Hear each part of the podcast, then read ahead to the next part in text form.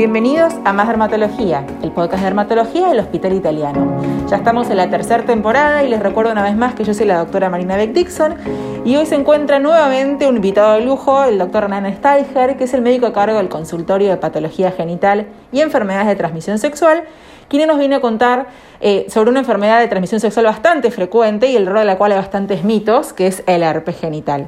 Muchas gracias por venir, Hernán. Hola Marina, ¿cómo estás? Bueno, empecemos hablando de lo que es el herpes, ¿no? Hablamos de un poquito de, eh, como introducción. Bueno, el, herpes eh, es un virus y produce eh, úlceras en la zona genital y anal, que es, una verdadera enfermedad de transmisión sexual. ¿Y hay un solo tipo de herpes? Esas personas que como yo tienen herpes en la zona de la boca o la nariz, por ejemplo, cada verano en la playa, ¿eso también se puede considerar como una enfermedad de transmisión sexual? No, lo que se considera como una enfermedad de transmisión sexual es cuando las lesiones son a nivel genital. Es muy frecuente el herpes a nivel de la zona perioral, eh, alrededor de la boca, en el labio, de forma recurrente. Eso no se considera una enfermedad de transmisión sexual y se calcula que el 60% de la población tiene ese tipo de herpes que sale de forma recurrente en la boca. Las lesiones cuando aparecen en la zona genital son las que se consideran una enfermedad de transmisión sexual y eso le ocurre más o menos al 15% de la población sexualmente activa. Y cuando hablamos de zona genital específicamente, ¿a qué zona del cuerpo nos referimos? Eh, el herpes, digamos, las lesiones del herpes, mm, que, que, son como llaguitas o pequeñas lesiones dolorosas, pueden aparecer en el pene, en cualquier parte del pene, en cualquier parte de la vulva, eh, en la zona del perineo, que es lo que, la piel que se encuentra entre los genitales y el ano, y en la zona anal y perianal. ¿Y cómo se contagia este virus? Este virus no va eh, por sangre, no se contagia como el HIV o como otras enfermedades de transmisión sexual como la hepatitis B por secreciones y semen. En este caso, el, virus entra a la piel por contacto de la piel enferma o de la mucosa o semimucosa, que es la parte húmeda de los genitales, eh, enferma con una piel sana. Perfecto, es por eso que, decimos que es tan importante eh, el uso de métodos de barrera, ¿no? De como, como preservativo desde el momento que uno decide que va a tener relaciones sexuales y no previo a la penetración, porque si lo hacemos solamente durante la penetración hay un montón de enfermedades de transmisión sexual que se contagian solo por contacto, como por ejemplo el herpes, de las cuales no nos estaríamos protegiendo. Claro, sí, el preservativo protege contra eh, este virus que es el herpes. Sin embargo, eh, recuerden que va a proteger solamente si las lesiones aparecen en una zona protegida por el preservativo, porque como dijimos puede afectar la piel de la zona eh, genital que es más amplia que la de, los, de la vulva y el pene propiamente dicho. Entonces, siempre hay que usar preservativo y siempre lo recomendamos, pero justamente en este caso, como la transmisión no es solamente por, no es, no es por secreciones, sino que es por contacto, de piel con piel, la zona que no está protegida por el preservativo, esa zona, digamos, eh, si hay lesiones ahí, se puede contagiar. Y una vez que me contagio, ¿no? O sea, entro en contacto con el virus, no me tuve los recaudos, me contagié. ¿Qué es lo que pasa con el paciente? Bueno, eh, tiene un periodo de incubación que es en general eh, cortito. y después de un tiempo, digamos que va de unos días a casi dos semanas, pueden aparecer eh, lesiones o puede pasar de forma asintomática y nunca, nunca enterarnos que tuvimos un herpes. O sea, están las dos posibilidades. Hay un pequeño grupo de, personas que tienen eh, lesiones eh, relacionadas con el momento de la, de la infección. Y esto puede, digamos, yo entro en contacto, me contagié, puedo hacer lesiones o no hacer lesiones y después puede volver esto, se puede volver a presentar algún tipo de brote. Claro, lo que hay que entender es que una vez que uno se infecta con el, con el herpes, la infección queda para siempre. O sea, uno no se deshace del herpes, sino que el herpes queda como viviendo en nuestro cuerpo. En general, de una forma latente o dormida, digamos, sin generar lesiones. Pero hay ciertas situaciones que hacen que ese herpes se despierte y vuelva a generar lesiones. Es decir, nosotros tenemos un momento de contagio, un segundo momento en donde pueden o no aparecer lesiones y un, digamos, tercer momento en donde pueden aparecer lesiones lo que se llama recurrentes, es decir, volver a aparecer en el mismo lugar de, eh, en donde entró por primera vez. Perfecto. Y digamos, ya estuvimos hablando un poquito de las lesiones, ¿no? Son estas lesiones como llaguitas, como ampollitas dolorosas, algo más que, que nos tenga que llamar como la atención para sospechar que tenemos un herpes y ir a consultar. En, general el herpes lo que produce es un síntoma que es el, ardor, pero también puede generar picazón.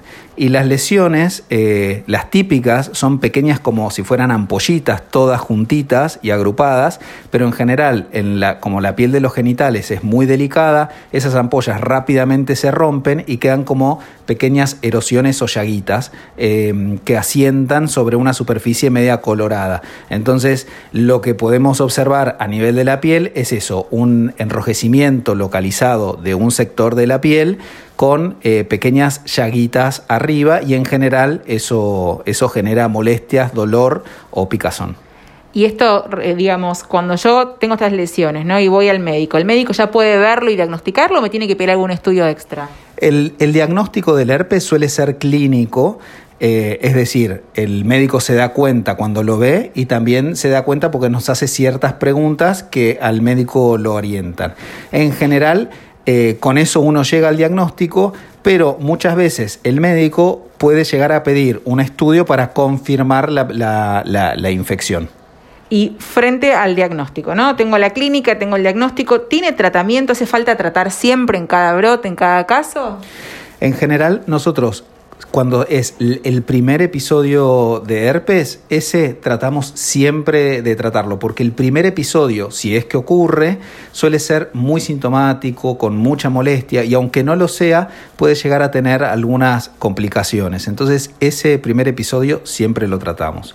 Y después, en cuanto a los episodios que le siguen a ese, a ese primer momento, digamos que son estas recurrencias de las que estamos hablando, que es que el herpes se vuelve a despertar en algunos momentos de nuestra vida, esos en general eh, también ofrecemos tratamiento porque el tratamiento hace que ese brote sea más corto o duela menos o moleste menos y también disminuye la posibilidad de contagio a otra persona. Entonces, en general, siempre ofrecemos tratamiento a los pacientes. Y todos aquellos tratamientos que vienen, generalmente el, tratamiento es, con una droga que se llama ciclovir, igual hay, otras eh, que son útiles, y muchas veces vienen los pacientes que se lo ponen en crema. ¿Sirve en estos casos? La crema en general no está demostrado que sirve y nosotros los médicos preferimos medicar a los pacientes con aciclovir por boca, que son en comprimidos. Perfecto. Y en el caso de que, de que yo me quiera medicar, ¿no? Y la infección ya empezó hace muchos días, ¿sirve que comencemos con el tratamiento o no? ¿O solo la infección va a terminar resolviendo? La, el, el episodio de herpes, cada episodio de herpes dura en general una semana. ¿Sí? Se va solo, pero en esa semana molesta mucho. Como dijimos, la medicación lo que hace es acortar este periodo y disminuir los síntomas. Mientras antes lo tratemos, es mejor y más efectivo. Cuando ya pasan muchos días, no tiene a veces mucho sentido tratarlos, excepto si se trata de la primera, digamos, de la primera manifestación. Y para aquellas personas que hacen estos brotes, ¿no? Una y otra vez, que tienen varios episodios por año, ¿hay algún consejo? ¿Hay algún tratamiento específico que hay que hacer? Sí, en general en esas personas que tienen muchas, muchos episodios en el año, que está definido como más de seis episodios en el año, o que tiene menos episodios, pero que son muy sintomáticos y muy molestos o alteran la calidad de vida, o también en aquellas personas que tienen herpes, pero sus parejas no tienen herpes, en esas personas muchas veces lo que recomendamos es que hagan tratamiento lo que se denomina supresor, es decir, tomar todos los días el aciclovir para que este herpes no salga. El aciclovir de esta forma se da en una dosis más baja que la que se da cuando están las lesiones presentes, se da en una dosis diaria, baja y es una medicación segura y que puede ser tomada durante años si es necesario. Y para aquellos que, digamos, que esto es una pregunta bastante frecuente también en el consultorio, ¿no? Que tienen el diagnóstico de herpes y nos preguntan si tienen más chance de contagiarse otras enfermedades de transmisión sexual. Sí, el herpes, eh, como eh, genera lesiones a nivel de la piel o estas llaguitas a nivel de la piel de los genitales, hace que eh, otras enfermedades de transmisión sexual eh, encuentren un terreno más fácil para ingresar al cuerpo. Entonces aumenta, digamos, las posibilidades de contagiarse otras enfermedades como por ejemplo HIV o sífilis, etcétera. ¿Y qué pasa si, tuvimos herpes, no? ¿Le tengo que contar a futuras parejas? ¿Le tengo que contar a mi pareja eh, del momento? El herpes en general es muy eh, contagioso y como dijimos antes, las parejas, después de estar un tiempo juntas, tienden a compartir todo y en este caso también el herpes. Eh, el tema es que cuando uno sabe que tiene herpes y está con una nueva pareja, conviene eh, hablarlo con esta nueva pareja porque existe la posibilidad de, contagiarla. Entonces, si esa persona nunca tuvo herpes, eh, no, no tiene herpes genital, es posible que se contagie. Eh, se puede contagiar a una persona que no haya tenido antecedentes de herpes. El, tema es que a veces el herpes, como dijimos, no da síntomas, uno se contagia y no sabe que se contagió. Entonces, cuando uno tiene herpes y quiere cuidar a la otra persona, aparte de contarle, le puede, digamos, decir a la otra persona que haga la consulta y se pueden pedir estudios en sangre para saber si esa persona tuvo o no herpes y eh, establecer la necesidad de en esa pareja hacer eh, lo que, lo que eh, llamamos recién el tratamiento supresor. Bueno, súper interesante, me parece que quedó todo bastante, bastante claro, si no, siempre puedo venir al consultorio acá del doctor Steiger. Eso fue todo por el día de hoy, le agradecemos mucho por su tiempo y por su participación y nos reencontramos en la próxima emisión de Más Dermatología, el podcast de dermatología del Hospital Italiano. Hasta luego.